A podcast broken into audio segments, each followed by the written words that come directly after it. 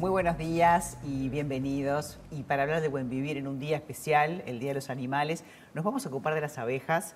Eh, prácticamente 100 especies de cultivos se abastecen únicamente de esa polinización que hacen las abejas. Sin las abejas el mundo sería totalmente distinto. Por eso hoy recibimos a Karina Kulik. Ella hace muchísimo tiempo que, bueno, que tiene una familia que ya viene con, con la colmena incorporada, ¿no? Con este tema.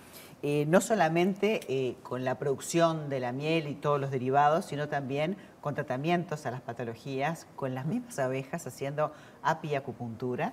Este, así que bienvenida, Karina. Muchas gracias. Muchas gracias, María. Me siento de la casa ya. Por supuesto. Además, bueno, además dirige muchas mujeres desde la mm. Asociación de Mujeres Rurales del Uruguay, es la presidenta nada más y nada menos.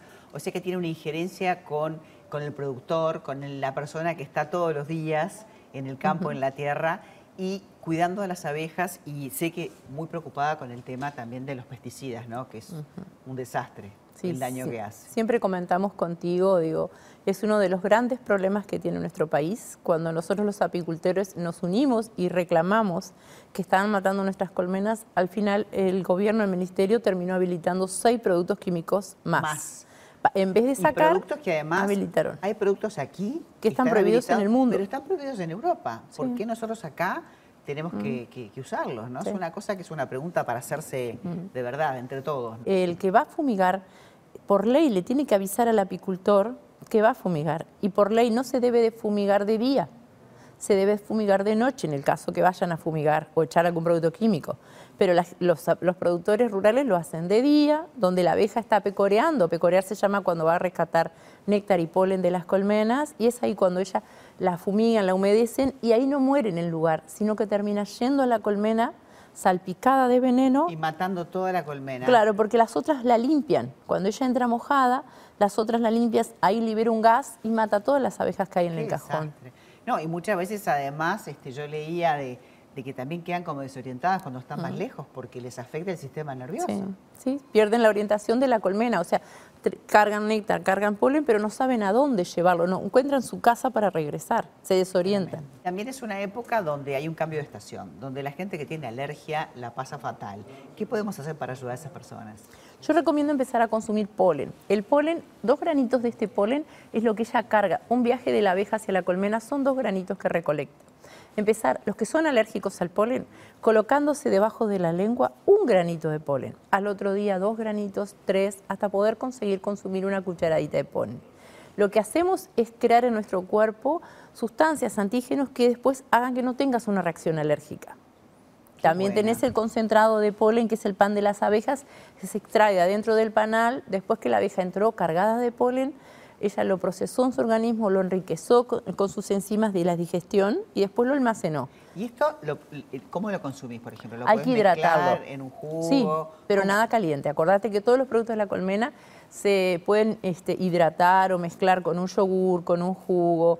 Lo podés suponer en la boca, humedecerlo con la saliva. Lo importante es que cada granito de polen tú lo hayas masticado o lo hayas hecho disolver en un líquido frío o natural antes de consumirlo. Estoy viendo que trajiste el propóleo, que es un antibiótico natural y que es fantástico para aquellas personas que están con problemas este, respiratorios, ¿no? Es la época, o sea, la gente se resfría, se engripa. Estos cambios de temperatura, que hace frío, que hace calor, ahí tenés el... Pro, yo lo voy a mostrar. Sí, el propóleo en spray. Si el director, voy a mostrar porque soy re fan este, de este ¿Tú lo consumes? Claro, este, mm. maravilloso. Claro, tiene un sabor un poco fuerte, mm. Pero, pero te, te, pones en la garganta y te cura el dolor de garganta, te abre los bronquios. Y esto es natural, es una maravilla. Acordate que lo puedes usar en, en uso externo o interno también. En el caso de herpes, boqueras, aftas, una quemadura de agua hirviendo de aceite, aplicás enseguida, hace una capa adhesiva y no permite que ampolle también. Lo puedes utilizar de las dos formas. Fantástico. ¿Y qué más nos trajiste hoy? Pomada apitocina. Ah, apitocina en grajeas eh, eh, y la pomada apitocina y también tenés el propóleo en gotas. Bien. La pomada apitoxina, esta que está aquí, es mágica para los dolores. O sea, mm. apenas la aplicás, te, calma, porque, bueno, el poder que tiene el mm. veneno de abejas. 300 veces más potente que los corticoides. Nosotros trabajamos utilizando la abeja viva. Ah, primero enfriamos el área, congelamos la zona para que la persona no tenga dolor le aplicamos el aguijón este, se puede aplicar por una rejilla, se extrae enseguida de la abeja con su aguijón y se vuelve a guardar. Después O sea se devuelve a la colmena. Microdosis de, Sí. De- de- de- de la pitoxina y la abejita la, volvés- la devolvés. Sí, también se extrae apitocina pura de la colmena con la que se elabora la grajea y la pomada, de las dos formas. Hay personas que no se animan a hacerse la apiterapia, Claro. pero pueden utilizar las grajeas y la pomada perfectamente. Claro, las grajeas son estas que están acá y se ponen también debajo, Debajo de la lengua. lengua, sí. Y eso no, no hay, no hay Sí, ninguna sí. picadura, porque hay Mm. gente que de repente... Ahora, siempre hay que testear que las personas no sean A todos les hago un test de alergia.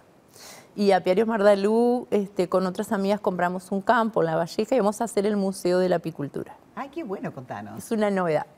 Eh, mis abuelos vinieron todos los cuatro de Rusia y de Ucrania.